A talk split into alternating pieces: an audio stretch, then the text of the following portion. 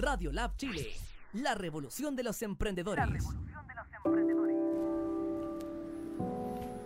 Bienvenidos a Diálogos Laborales, eh, un programa que nos puede, respecto al cual nos puedes ver por eh, Radio Lab Chile en www.radiolabchile.cl y por redes sociales Facebook, Twitter e Instagram en arroba Radiolab Chile.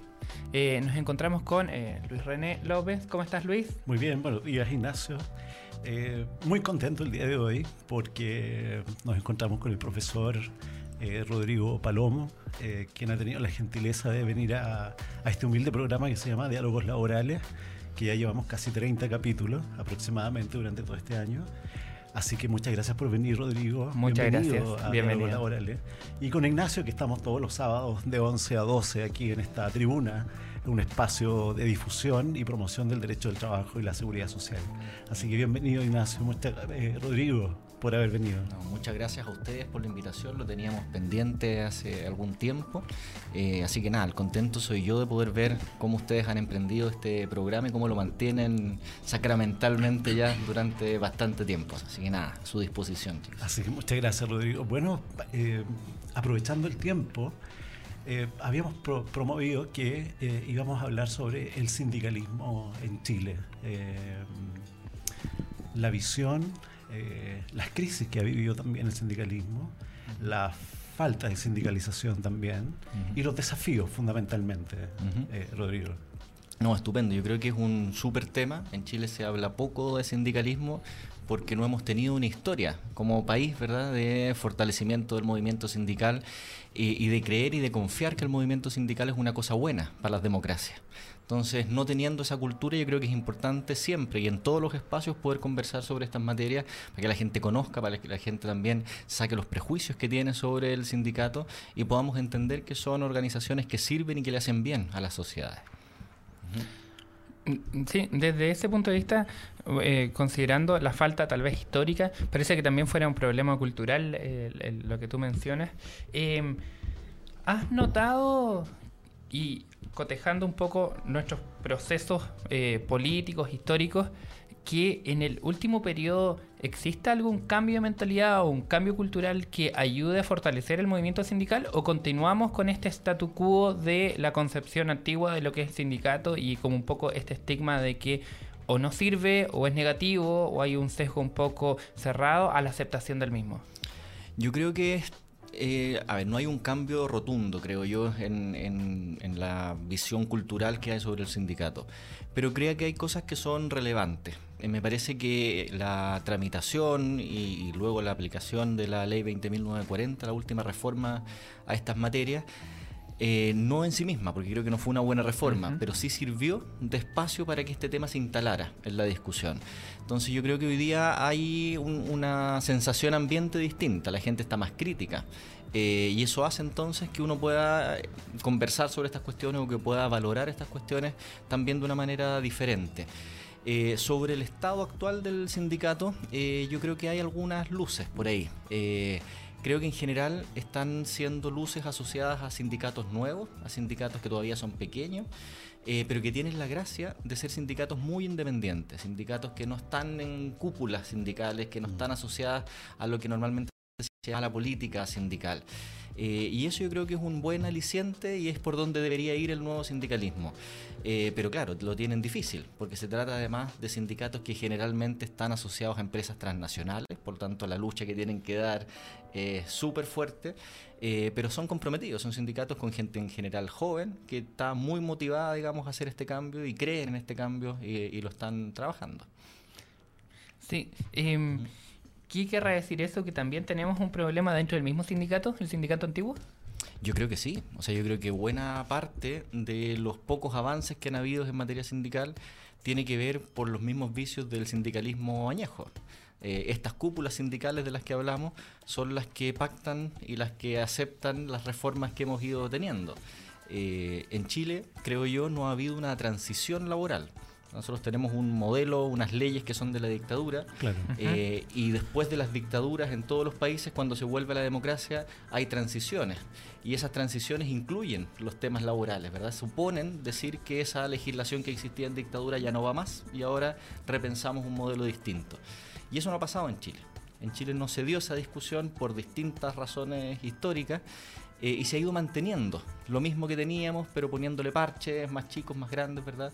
Y eso hace que se encostren también eh, las personas, las personas que están a cargo de, eh, sí, de llevar que estuvieran siempre posesionadas en los mismos cargos y uno ve siempre las mismas caras en las cúpulas sindicales de nuestra CUT, por ejemplo, que, que hace un par de años tuvo una crisis no menor también, una división también. Eso afecta mucho también el, que la gente pueda tener credibilidad con, el, con la asociación propiamente tal, con, el, con el sindicato. Eh, da la impresión de que este individualismo también que tenemos marcado por, por, los procesos eh, económicos y políticos, también nos lleva un poquito a, a, marginarnos un poquito de la, de la idea de la, de la asociatividad, de, de, de podernos asociar. En, ese, en esa misma reflexión eh, o en ese mismo contexto, eh, claro, eh, las caras nuevas son, son muy positivas. El caso de Starbucks, el caso de la Clínica Dávila, donde uno, uno ve que, que, que, hay renovación, hay transparencia al momento de poder conversar o poder eh, dialogar respecto a estos mismos temas de, sindicato eh, eh, y, de colaborar con, la gente, básicamente, con sus trabajadores. Eso, eso, eso va marcando también un, antes y un después. Pero creo que lo que yo visualizo desde afuera es que estamos un poco lejos de podernos, somos un poquito mezquinos, por decirlo de alguna manera. Hay una mezquindad social de no quererse aglomerar, de no quererse estructurar, ya sea porque porque claro, hay gente que dice, claro, la, ley no tiene promoción, que, a la ley le falta promoción. Pero yo pienso que es, un tema cultural interno nuestro, propio, de eh, marginarse un poco de la, de la, de la asociatividad, básicamente. Entonces yo no sé, porque claro, dislumbro eh, o veo luces de que de, de pronto eh, se, se, marcan o se enmarcan en que podemos tener un cambio eh, mental de, poder darnos cuenta de que la única forma de podernos enfrentar frente a esta industria eh, político-social o económica es a través de la asociatividad. Entonces, a mí me genera que, claro, uno de los desafíos importantes es básicamente esta posibilidad de que cómo engendramos cultura asociativa eh, de, colaboración entre nosotros como, como, como parte de, y formar parte también de los procesos estructurales, y formar parte de las negociaciones colectivas, y formar parte de, la empresa misma también, en el proceso democrático que pueda existir allí. Yo estoy muy de acuerdo. Yo creo efectivamente que eh, en, el país, digamos, y no solo aquí, sino que en, muchos países, eh, ha estado marcado a fuego el individualismo. Eh, pero eso tiene efectivamente una razón detrás. No es que seamos individualistas por naturaleza, creo yo. Eh, tiene que ver con estos procesos históricos que estamos conversando.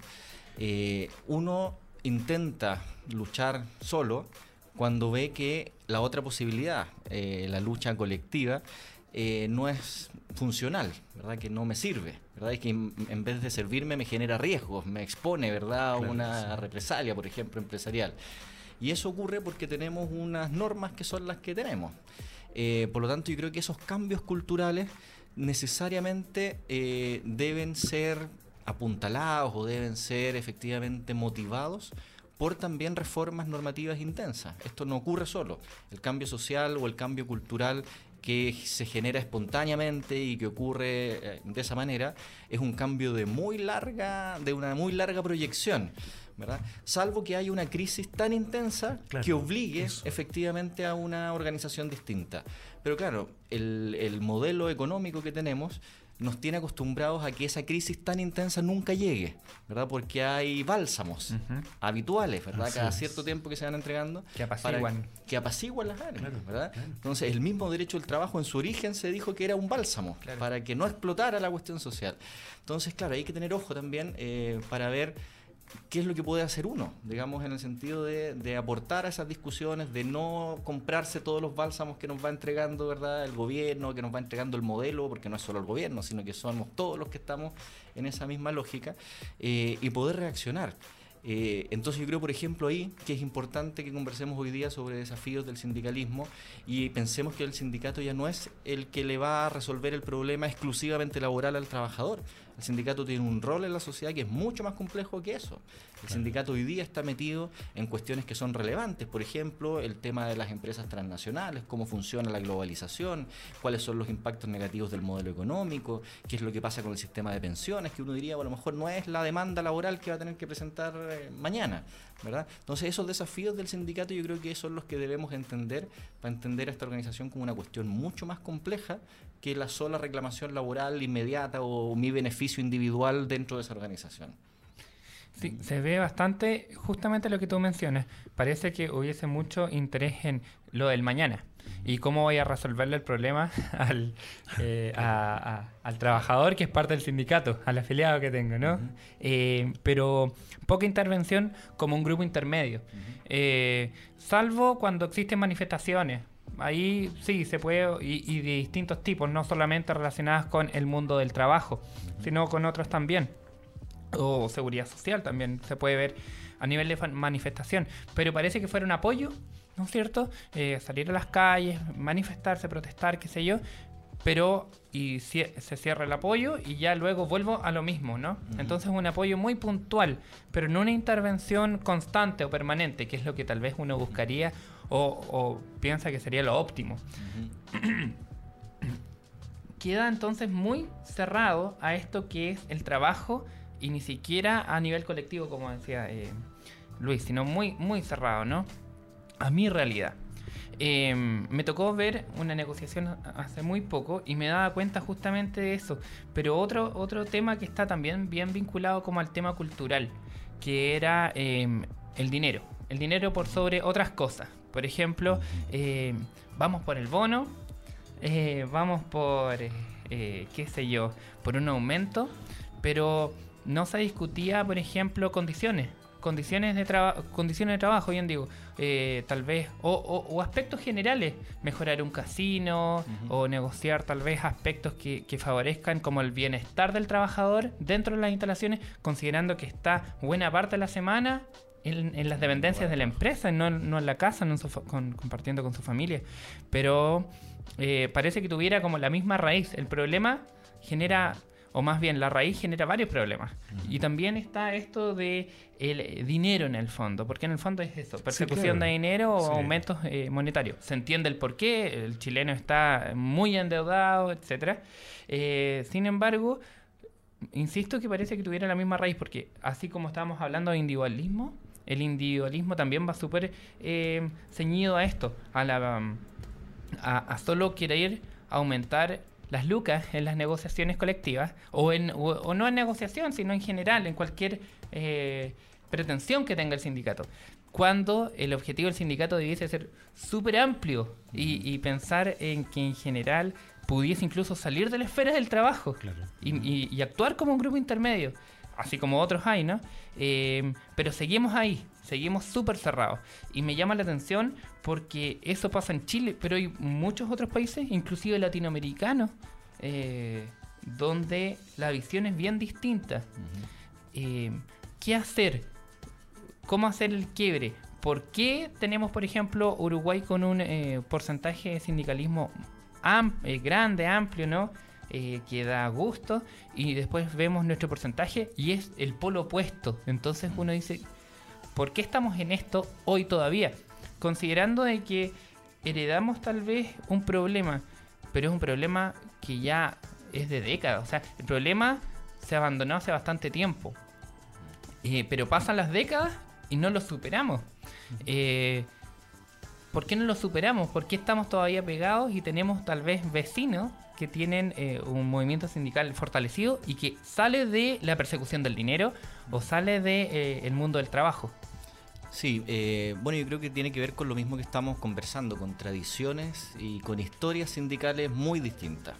Eh, en el caso que tú mencionas, de que nuestras negociaciones colectivas sean fundamentalmente económicas, de, buscar una mejora remuneracional, eh, tiene de nuevo un, origen histórico. la negociación colectiva en los términos que hoy día tenemos reconocidas en nuestra ley, se pensó para eso, se hizo para eso y uno lo puede leer y, sus autores lo dicen explícitamente. Aquí lo que usted puede negociar es cuánto aporta a la productividad de la empresa. Ese es su margen de negociación. El resto lo decidimos nosotros como empresarios. Entonces eso se planteó desde el origen del modelo. Y claro, cuesta salir de la rueda, ¿verdad? Cuesta agregarle cosas. Claro. Porque además tenemos prohibiciones de negociación que son intensas. Hay una, ¿verdad? Que es cualquier negociación que tenga que ver o que choque con la potestad jurídica de mando del empleador, eh, que depende de cómo se interprete eso, ¿verdad? Va a ser tan amplia o, o menos amplia. Eh, hace que las negociaciones se focalicen precisamente en una cuestión económica. Eso por un lado, pero también tenemos que tener a la vista nuestro mercado de trabajo, que, que, es una cuestión, un dato de la causa. Nosotros tenemos un estándar de remuneraciones o un nivel de remuneraciones bajo. La gente gana poco en general, ¿verdad? Y uno puede ver los datos de la Fundación Sol, sí, claro. eh, que son elocuentes. Y uno se da cuenta que, claro, la gente gana poca plata, por lo tanto su necesidad inmediata es alimentaria. Claro. Eh, quiere mejorar su, su, posición, ¿verdad? Básica. Eh, básica. Claro. Eh, porque además este mismo modelo económico es el que lo lleva a consumir, a endeudarse, ¿verdad? Y le obliga básicamente a tener estas necesidades de mejora en sus remuneraciones. Por lo tanto, yo al sindicato lo veo haciendo lo que está más o menos forzado a hacer. Dentro de su alcance y las claro, posibilidades. Está, está llevando la carga de lo que sus afiliados le están pidiendo que es esa negociación económica. Uno de los aspectos eh, significativos, quizás positivos, de la reforma eh, que tuvimos hace un tiempo, es que da derecho a la información, a poder recabar más información respecto a las estadísticas económicas que pueda tener la empresa y poder tener un sindicato más participativo frente a esta situación. Es decir, eh, eh, enrostrar con números uh -huh. eh, y con utilidades también la posibilidad de que no se pida a granel, como se, como se pide, a, pide eh, por, lo, por, lo, general, que el 10, que el 15%. También que el, que el, que el sindicato tenga la, la, posibilidad de poder participar a través de estos procesos para poder saber cómo aportar también con sus propios trabajadores. Uh -huh. va a depender también de cómo la empresa va generando sus recursos. Ahí yo sé que eh, tenemos un texto, ¿no? Tú, tú y yo, uh -huh. el, el, derecho a la información que, que, nace con esta reforma. Sí, yo la verdad que era más, eh, tenía más optimismo con el derecho de información cuando estaba investigando sobre el derecho de información y me he desinflado un poco en las expectativas una vez que ese derecho de información empezó a aplicarse. Eh, ahora, si uno mira y empezara a buscarle lo bueno y lo malo de la reforma, sin duda el derecho de información es algo bueno. No, podemos cuestionar que el derecho de información o su incorporación y su reconocimiento eh, en los términos que hoy día está eh, sea mejor de lo que teníamos antes de esta reforma última que entró en vigencia el 2017. El problema está en que ese derecho de información de nuevo está involucrado en un proceso de negociación colectiva que sigue siendo básicamente el mismo. Claro. Por lo tanto, la gente que está negociando sigue siendo más o menos la misma, porcentualmente que negociaba antes de la reforma. Y eso significa que le llega este derecho de información o le va a tocar este derecho de información a uno de cada diez trabajadores. Si esto es como pensar así que hoy que, que viene el sindicalismo, pero estamos pensando en algo que le llega a una minoría de los trabajadores de Chile. ¿verdad? Estamos pensando sobre todo aquí, en este caso, en, en el sector privado. Otro mundo es el, el, el, los derechos colectivos en el sector público que tienen vida propia. Sí, claro. Pero en esta lógica de, de, de, la legislación laboral, el derecho a información, por cierto, que fue una buena cosa, eh, pero ya empezó a mostrar que sigue siendo un elemento débil frente a todas las otras trabas que tiene eh, el derecho colectivo o las relaciones colectivas eh, en nuestro país uno mira, digamos, por ejemplo, si esto ha generado alguna conflictividad y ha sido muy menor, ¿verdad? Porque en realidad el conflicto no se plantea ahí, el conflicto sigue estando en el corazón de, de las negociaciones y en esto que comentaba recién Ignacio. Uno mira además cómo están los jueces resolviendo los problemas del derecho de información y se da cuenta que siguen siendo conservadores que están diciendo, bueno, si es que la ley no le dice exactamente que usted puede pedir ese documento, entonces no vaya más allá. Claro. Y uno pensaría sí. que el derecho de información tiene que ser funcional, o sea, si no aparece en el listado, pero yo necesito como sindicato acceder a cierta información para hacer vale. mi acción sindical, podría pedirla. Pero uno ve las, las, pocas sentencias que hay sobre esta materia y siguen siendo muy conservadoras. ¿verdad? Hay una bien emblemática eh, que era una, una modificación estatutaria de un sindicato donde incorporaba, ya no por la ley, sino que por su propio estatuto, un derecho de información mucho más amplio. Lo objeta la dirección del trabajo le dice, no, eso es ilegal, usted está pasándose, ¿verdad?, de tres pueblos con los derechos fundamentales de privacidad y otros derechos que le menciona ahí, el de, el de propiedad, por supuesto, que aparece siempre. Eh, y bueno, se judicializa y el tribunal le dice, no, en realidad la dirección del trabajo tiene razón. Aquí lo que tiene que primar es la ley y si la ley no lo dice, usted no, agregue, no invente cosas, ¿verdad? No se ponga creativo. Entonces ahí uno se da cuenta que en realidad uno podría haber avanzado mucho más con estos derechos eh, de lo que en definitiva terminamos teniendo. Hay un problema de criterio también. Seguro. Porque también eh, en el fondo lo que tenemos que pensar es por qué el legislador incorpora ¿no? este derecho a información, por lo menos porque tenemos que considerar que el derecho a información no queda solamente sujeto a la negociación colectiva. Pero pensando en la negociación, por lo menos si es que es para las negociaciones, porque necesita contar con esa información mm. para después proceder o llevar a cabo el proceso de negociación. Entonces, eh, parece que si nos quedáramos muy sesgados en la letra de la, de la norma, se pierde el objetivo. Si hay un objetivo por medio, si no, no, se, no se incorpora al código del trabajo este derecho eh, porque sí. Claro. Eh, Pero yo creo que el impacto ha sido, insisto, menor. Y por eso decía que yo me he ido desinflando en expectativa. Porque uno podría pensar, por ejemplo, que con el derecho de información iban a tender a desaparecer las negociaciones que uno llama con el tejo pasado. El sindicato, como no sabe cómo le está yendo a la empresa, pide harto, ¿verdad? Y... y la empresa seguramente le dirá no a todo o a casi todo. Entonces hay un tiempo de la negociación que es perdido en encontrar el punto de equilibrio, en que nos pongamos a negociar de verdad lo que estamos pidiendo en serio y lo que la empresa efectivamente está dispuesta a dar. Y en eso se pueden pasar todos los plazos de la negociación y llegar al conflicto derechamente, llegar al momento de la huelga o de votar la huelga. Eh, y entonces uno diría, bueno, ahora con derecho de información, como el sindicato sabe cómo le está yendo a la empresa, como además lo sabe con antecedentes objetivos, porque antes también tenía derecho a información, pero había un balance para la negociación colectiva y otro balance que era el verdadero, de, la, de, la, empresa. Hoy día no, hoy día por lo menos la ley garantiza que la información que le llega al sindicato sea la verdadera. Ahora, la empresa podrá hacer trucos incluso ante el servicio impuesto interno y ahí hay otro, tema. Pero al menos es el documento oficial el que le llega al sindicato. Eh, pero uno mira después los datos que están en, la mismo, en el mismo Consejo Superior Laboral o otros que mantienen algunas organizaciones eh, privadas y se da cuenta que las negociaciones siguen durando lo mismo que duraban antes. Por lo tanto, no ha habido una, uno diría, una disminución en la conflictividad, por ejemplo, eh, o en la duración de las huelgas. Los datos son más o menos equivalentes. Por lo tanto, uno se da cuenta ahí que el impacto de este derecho a información mm. no ha sido tanto como uno hubiera esperado yo creo no por lo malo que es o por lo bueno o malo que pueda ser el propio derecho de información, sino porque es de nuevo eh, una, lo comentaba también Ignacio recién, eh, es una lógica de otorgar dulces a, a, los procesos de reforma. Y este fue, creo yo, un dulce en la ley 20.940 en la lógica de una reforma que fue transaccional, ¿verdad? Que había que tratar de dejar más o menos contento, a, los más posibles al menos, ¿verdad? Para que este proyecto avanzara, porque además era un proyecto que había sido levantado como emblemático para el gobierno de ah, la presidenta Bachelet II. ¿Verdad? Entonces, eh, yo creo que ese es el gran problema con, con, este tipo de avances.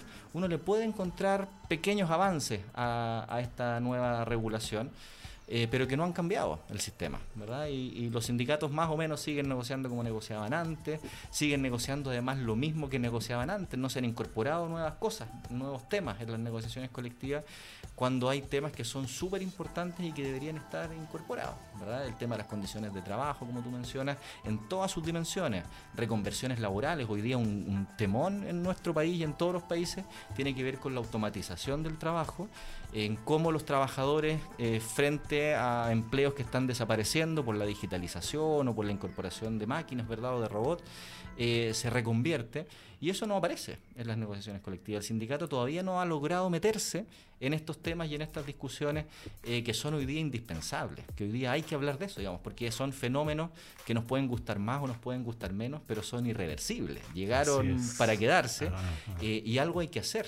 ¿Verdad? Frente a estas cuestiones. Hoy día es un hecho, ¿verdad? Que el trabajo, por ejemplo, en plataformas está instalado y está creciendo y uno sale a la calle y en todos lados ve gente eh, con estos encargos eh, y con las maletas cuadradas, ¿verdad? En las espaldas. Eh, y eso está ahí, ¿verdad? Y, y, podemos discutir eternamente de si son trabajadores o no son trabajadores, pero la cuestión es más de fondo. La cuestión es qué hacemos con ellos y cómo los protegemos. Ojalá los proteja el derecho al trabajo, pero si no es el derecho al trabajo tendrá que ser otro instrumento, ¿verdad? Porque se siguen accidentando, los siguen atropellando, siguen estando con una carga eh, de estrés enorme, ¿verdad? Porque eh, son sus propios eh, jefes, entre comillas, y tienen que andar muy rápido para poder hacer más carreras en el día, etcétera. Eh, hay un tema con la protección de datos también importante, el flujo de información, ahí uno queda, ¿verdad?, en, una suerte de empresa panóptica donde saben cada detalle de uno, digamos, dónde está en cada momento, ¿verdad?, qué está haciendo, cuánto se demoró, etcétera. Entonces, yo creo que esas cosas son las que hoy día el sindicato debe empezar a incorporar, ¿verdad?, en estas negociaciones primero lo hará tímidamente, ¿verdad? empezará a incluirlas de a poco eh, y no quedarse solo en esta negociación remuneracional que, insisto yo, no podemos cuestionar al sindicato por hacerla porque es de la naturaleza de lo que hoy día tenemos en nuestro mercado de trabajo. Pero ¿será que es porque ha pasado poco tiempo? Eh, no es una reforma tan nueva, pero eh, viene a finalmente tocar temas que no se habían tratado en ninguna reforma de esta manera. ¿Será que hay que darle un poco más tiempo al sindicato y tal vez eh, apostar también a que los sindicatos nuevos y no este esta vieja política de, sindicalismo, sino estos sindicatos nuevos que tú comentabas, eh, empiecen de a poco a entender una nueva forma de hacer... Eh, no vienen sin vicios, considerando esto, ¿no? Son nuevos eh, y tal vez van a empezar a encontrar un camino para llevar a cabo la función sindical y este camino limpio, no quiero decir que estén tan sucios los otros, pero limpio, más despejado o con menos influencia, si quiere decirlo de alguna forma, eh, pueda también eh, hacer que estos instrumentos que la ley le otorga, como por ejemplo hacer uso del derecho a información, sean bien utilizados y dejar esto del tejo pasado, tal vez ir a atacar realmente a eh, montos razonables donde sepamos bien mm. la realidad económica de la empresa y respecto de aquello, por ejemplo, empezar a negociar, hacer negociaciones que sean menos conflictivas en el fondo, no llegar a la votación de la huelga o la huelga propiamente tal, que sean más fluidas, que tal vez esto fortalezca el diálogo en el interior de la empresa, sindicato y empresa, ¿no? O empleador tengan tal vez algún vínculo un poco más armonioso dentro del, no solamente en la negociación, sino posteriormente, eh, será un tema de tiempo de dejar a estas nuevas generaciones mm. eh, con estas herramientas para que lleven a cabo mejores formas de diálogo o mejores formas de relaciones laborales a futuro. Porque yo, sé que también mm. estamos comillas contra el tiempo, porque ya el problema, por ejemplo, de el trabajo eh, de plataforma ya está. Entonces, ¿cuánto más vamos a esperar para dejar desprotegido a, aquellos? Exacto. Pero, ¿será un tema? Yo creo que no, no es un tema de tiempo. Eh, las reformas laborales en todos los países muestran sus efectos muy rápidamente. Eh, y eso es porque están conectadas con el modelo económico. Entonces, tienen un impacto en la economía normalmente muy inmediato. Eh, y eso yo creo que se ha visto en el caso chileno eh, y se demuestra en el caso chileno con las reformas laborales eh, que han sido tibias porque no han tenido un efecto importante, ni en la economía ni en el modelo de relaciones de trabajo. Si uno mira, por ejemplo, el caso español, donde hubo una reforma intensa al mercado de trabajo en el 2012, al año siguiente las cifras habían cambiado radicalmente. Ahora, bueno, están intentando la reforma inversa. Eh, pero los, los, los, cambios o las modificaciones, creo yo, eh, a los modelos laborales muestran su, su efecto rápidamente. O sea, yo creo que no podemos esperar mucho más de lo que ya ha mostrado la reforma laboral. Eh, eso fue. Ese fue su impacto. No, y, no poco más, le vamos a encontrar, o podemos seguir discutiendo en tribunales sobre los servicios mínimos, ¿verdad? O sobre los grupos negociadores, pero que son puntitas de, de esta misma reforma y no va a haber un, un, efecto mayor que el que ya se ha producido. Por lo tanto, yo creo que lo que se necesita aquí efectivamente es un otro cambio y un cambio de verdad. ¿Verdad? Que, que, ataque efectivamente al corazón de este sistema de relaciones de trabajo que no ha sido tocado en ninguna, no solo en esta, sino que en ninguna de las otras reformas que se han llevado adelante después desde el regreso a la democracia, por los gobiernos de la concertación primero y después eh, eh, por la nueva mayoría. Entonces yo creo que no tiene que ver tanto con, con, esperar más, yo creo que yo no le daría más tiempo a esta, a esta reforma y me pondría a pensar ya en, en, una reforma de verdad. Eh, ahora, visto el panorama, se ve complejo, ¿verdad? Con, lo que tenemos. De hecho, vamos como al revés, ¿no?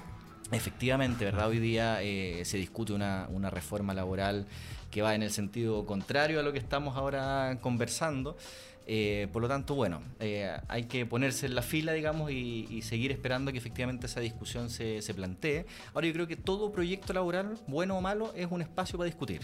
ya sea para encontrar lo bueno efectivamente o para eh, generar, ¿verdad? O levantar eh, discusiones, por ejemplo, hoy día sobre la flexibilidad laboral, sobre el tema de la jornada, que eran discusiones que no habíamos tenido hace harto rato ya, ¿verdad? Entonces la gente se acostumbra a cumplir las, las, leyes, ¿verdad? Porque necesita el trabajo. Volvemos al mismo, al mismo punto. Eh, pero hoy día me parece, por ejemplo, una discusión muy rica la que se está dando sobre la jornada de trabajo, ¿verdad? Que yo no la recuerdo. Yo nunca había visto una discusión sobre jornada de trabajo tan intensa como la que hoy día se está teniendo. Y surge esta discusión no tanto por ese proyecto del gobierno de flexibilidad, sino a propósito de otro proyecto que es harto más sencillo técnicamente, pero que parece tener un impacto verdad eh, social al menos o mediático que ha instalado este, este tema hoy día en la discusión y todo el mundo está hablando hoy día de las 40 horas o de la reducción de la jornada y el impacto que puede tener. Y ahí también el sindicato es importante. El sindicato tiene que hablar sobre estas cuestiones, ¿verdad? Eh, y que lo hagan todos, que lo hagan los sindicatos viejos, que lo hagan las centrales sindicales y que lo hagan también como lo están haciendo estos sindicatos nuevos, que efectivamente hay que esperar a ver cómo, cómo siguen creciendo. Eh, y ojalá que no vayan agarrando las mismas mañas que agarraron los, antecesores, digamos. Yo creo que hay, hay esperanza. Eh, y otra cuestión que me gustaría también eh, comentar es que buena parte de ese camino de estos nuevos sindicatos no va en la lógica de esperar efectos de una legislación que tenemos. me explico. Eh, estos sindicatos que mencionábamos hace un rato, nuevos, independientes, asociados a las transnacionales, no buscan sus instrumentos de presión o de acción colectiva en el Código del Trabajo. Buscan otros instrumentos, ¿verdad? Porque ven que en el Código del Trabajo no van a sacar mucho, ¿verdad?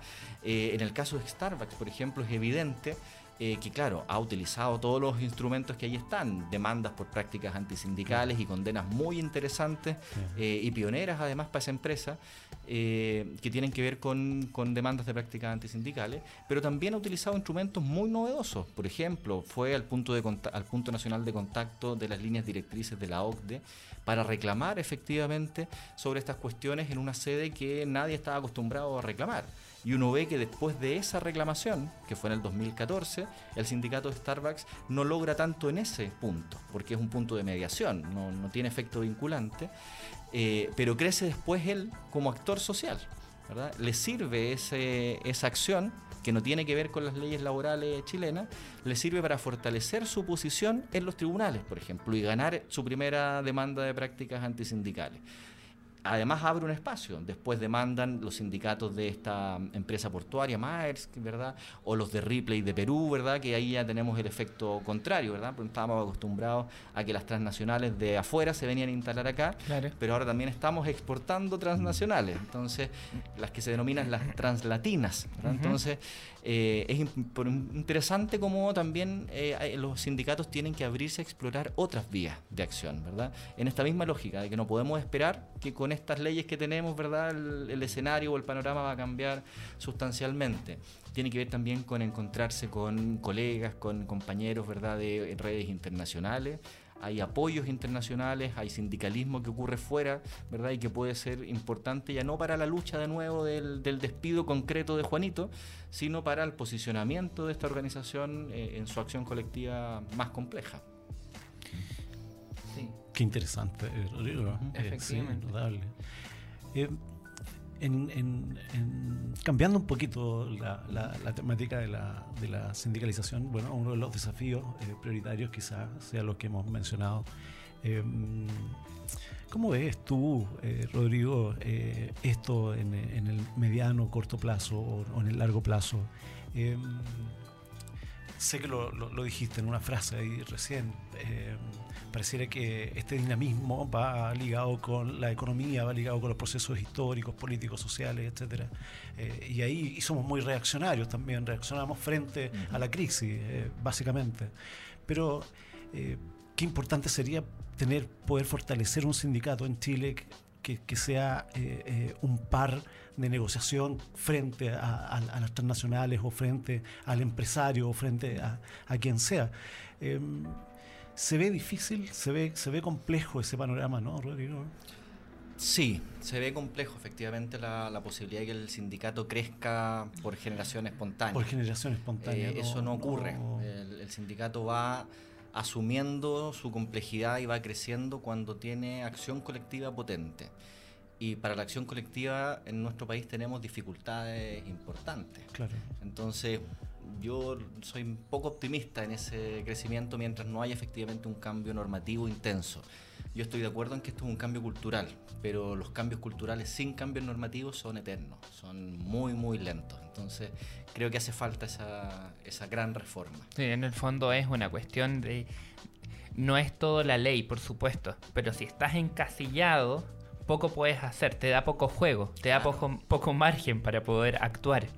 Eh, pienso en eh, tal vez una negociación a nivel ramal y Mm. te pregunto cómo lo ves tú, si es viable en Chile, eh, si existe voluntad política para que se lleve a cabo. Eh, no me refiero a, a la- al actual gobierno, sino como una política de Estado.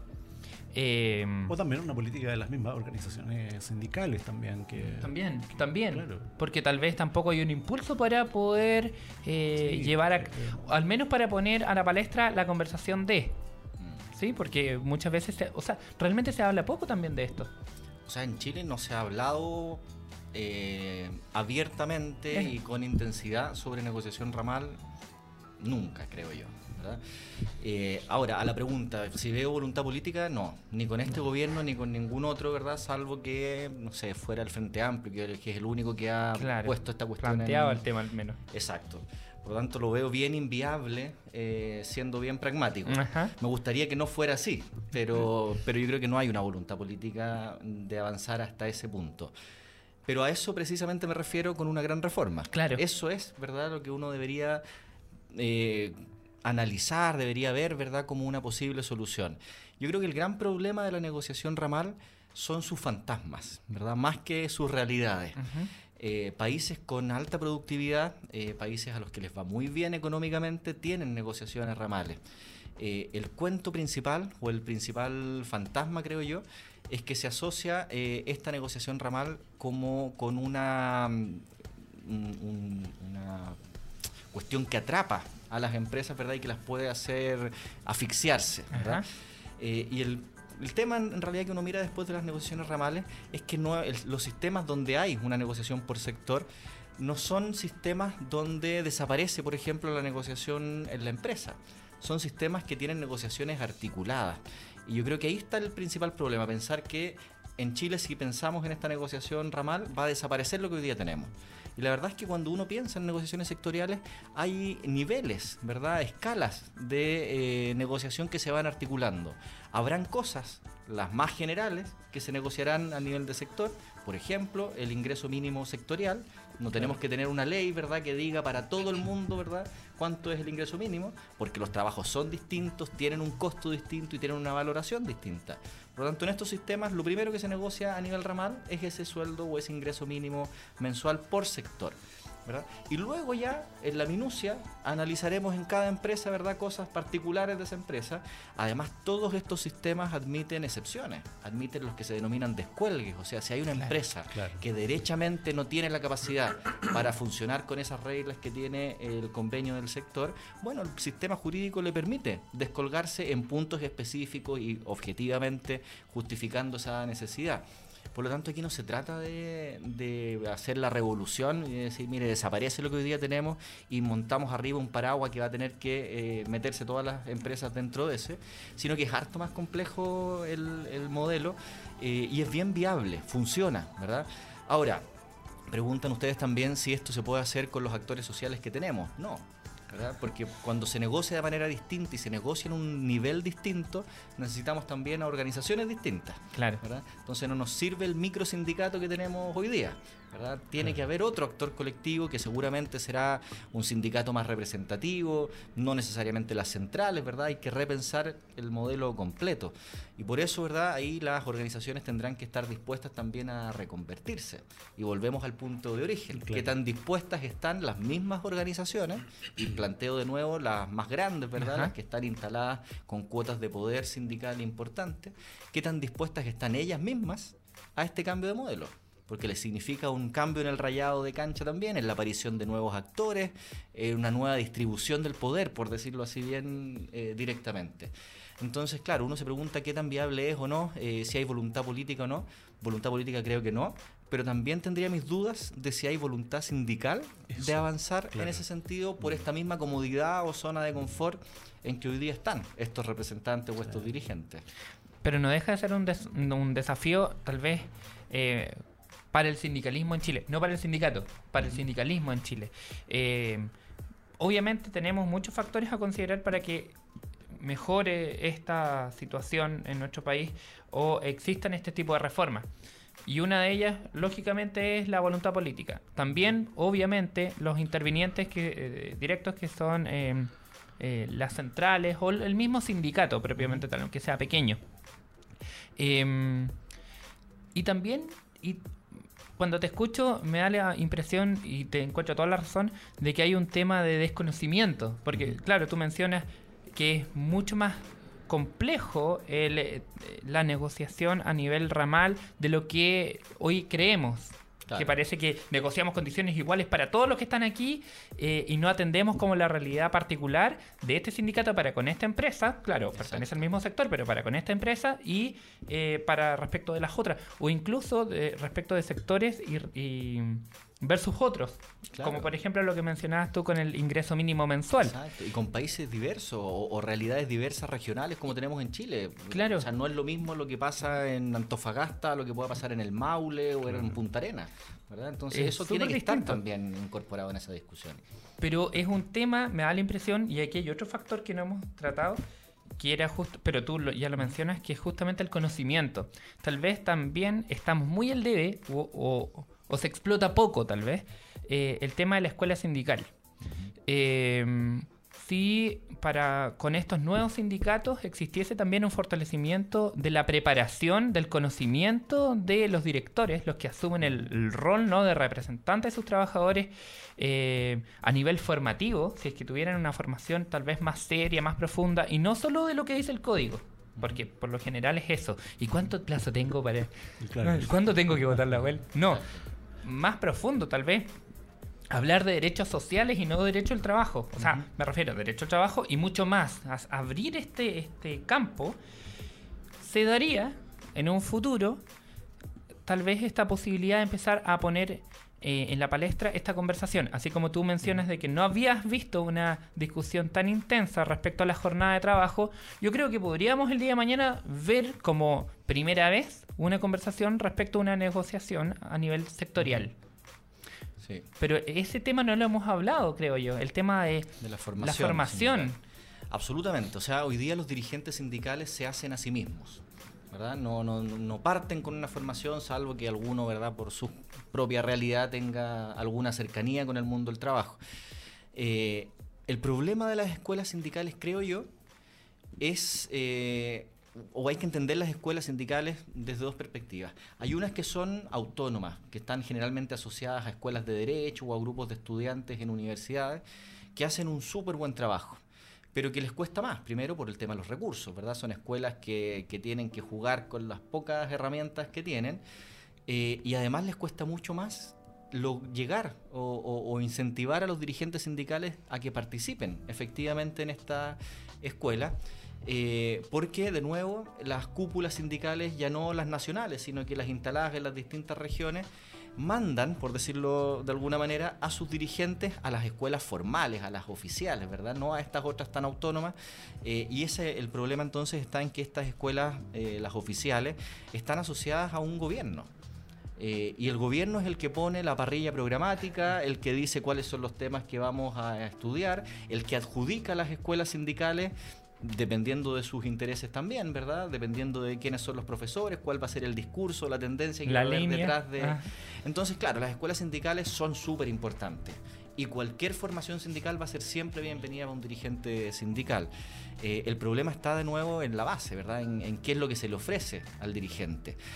Eh, pero yo creo que son eh, experiencias, al menos en mi caso, de las más ricas que me toca hacer, ¿verdad? Trabajar con dirigentes sindicales es súper, súper reconfortante. Uno aprende de ellos mucho más de lo que uno logra enseñarles.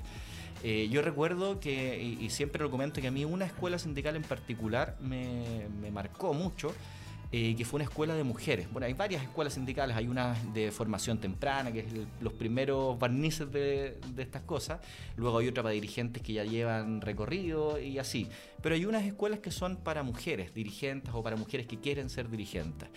Y una fue en un campo, en el en Ñuble, ¿verdad? En Mayulermo, donde casi todas eran temporeras. Y claro, uno a mí me tocaba hablar de negociación colectiva. Eh, y llevaba mi discurso más o menos armado, eh, y ah, a los 10 minutos, una de las temporeras me dice, oiga, profe, pero yo puedo usar eh, bloqueador en el campo. Y yo, por supuesto. Y me dice, ah, no, pero es que a mí mi jefe me dijo que eh, eso estaba prohibido en la ley, que yo no podía usar bloqueador.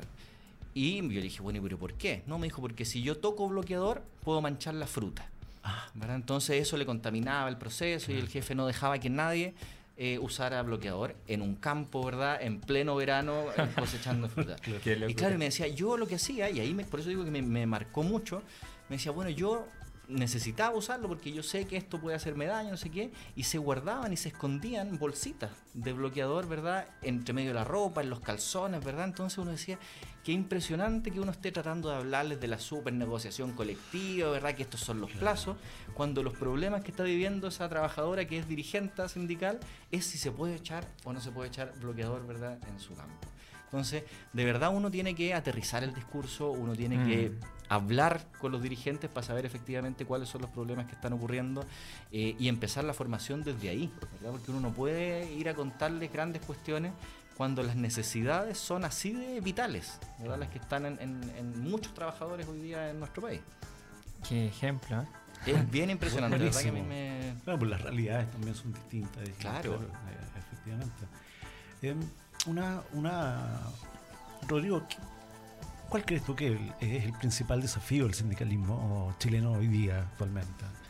Yo creo que el principal desafío es eh, reconvertirse. Eh, y es un poco la síntesis de lo que hemos venido conversando hoy día en la mañana. Eh, el sindicato debe entender que está en una crisis que no tiene vuelta. es una cuestión que viene arrastrando desde hace mucho tiempo eh, y tiene que dar el siguiente paso, tiene que ir al siguiente nivel eh, y eso lo va a lograr, ¿verdad? Haciendo una movilización social importante, ¿verdad? Porque no puede esperar a que este cambio venga necesariamente desde el Ejecutivo, desde un cambio legal. Hubo una reforma y hay otra que viene seguramente en trámite y no van por esa línea. Por lo tanto, yo hoy día eh, postulo fundamentalmente que ese camino de reconversión está por fuera del código del trabajo, no está dándole vuelta, otra vuelta de tuerca al código, que ojalá venga. Eh, más adelante, ¿verdad? Pero hay que buscar esos otros instrumentos, hay que ir a cuánto tribunal internacional se pueda ir, ¿verdad? Hay que buscar todas esas herramientas que hoy día da, por ejemplo, el contexto de la globalización, buscar apoyos distintos, ¿verdad? Porque esto supone fuerza cuando uno piensa en sindicato, uno tiene que pensar en fuerza sindical. Y esa fuerza sindical hoy día en Chile no se la da la ley, ni nunca se la ha dado la ley. ¿verdad?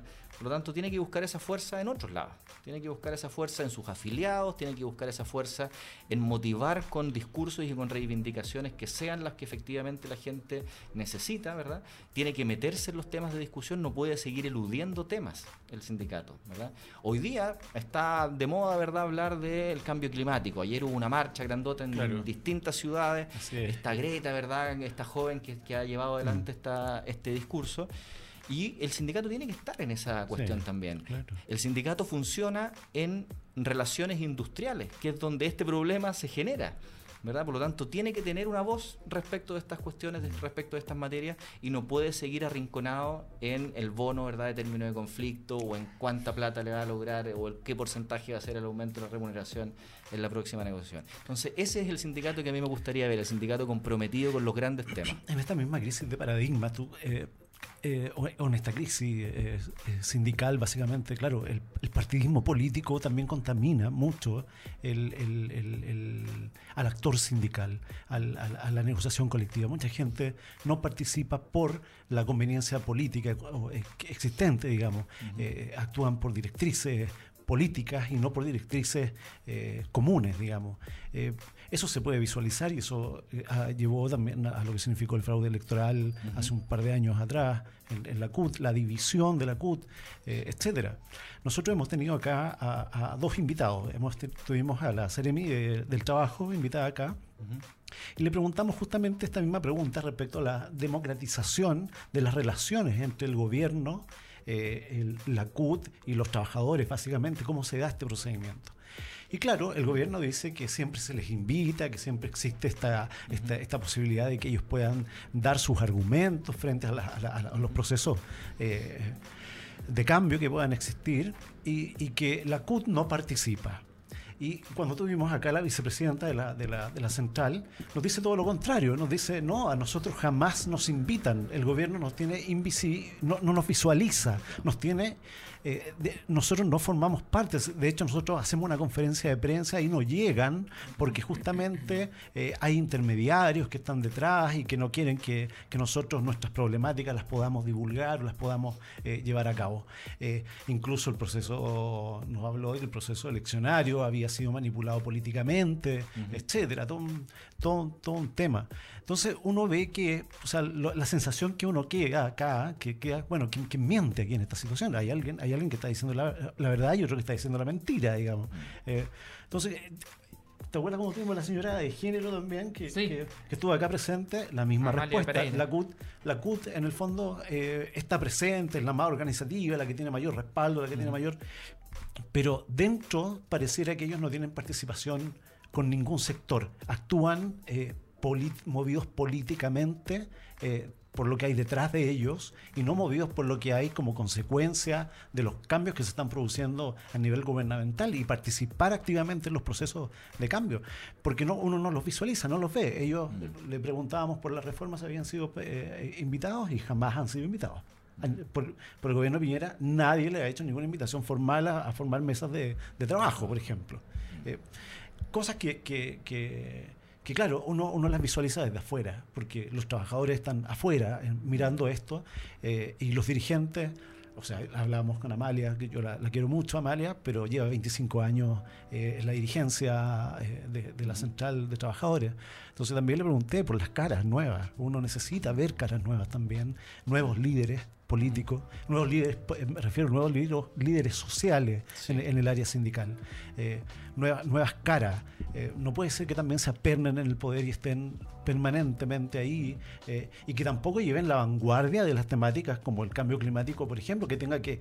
Ayer salió una declaración de la CUT, ayer recién salió una declaración de la CUT, producto de lo, lo que se había eh, venido conversando, el premio que recibió Piñera y todo, eh, qué sé yo, eh, etcétera.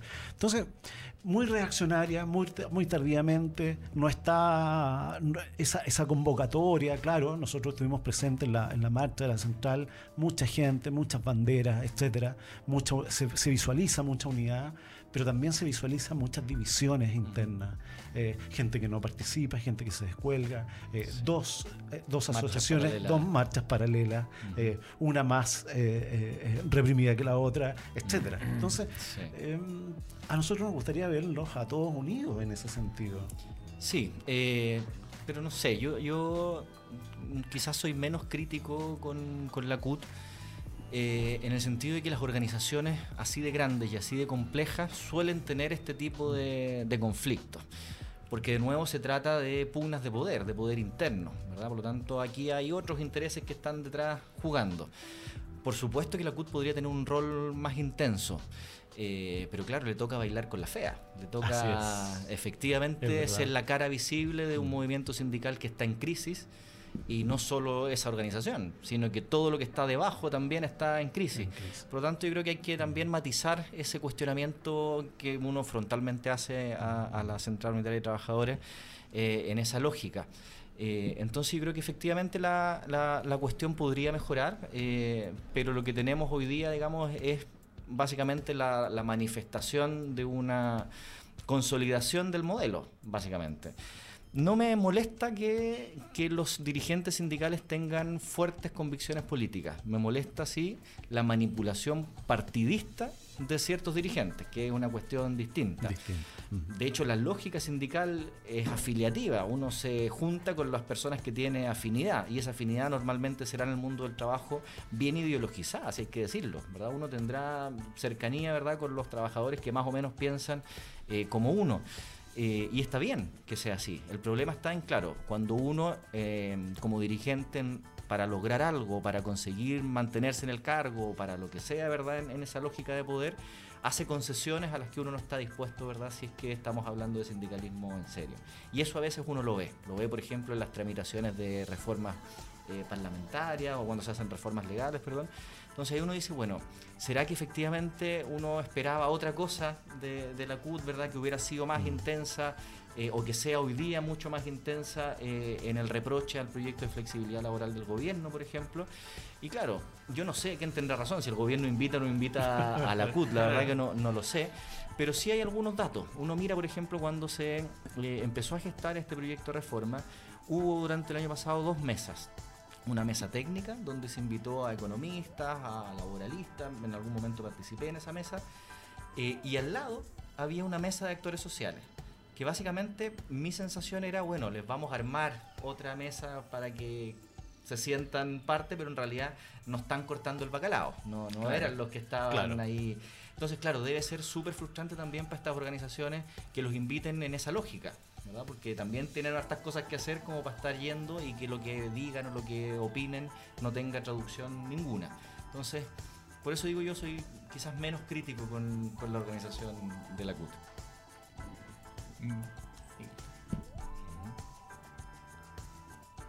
Ah, perdón.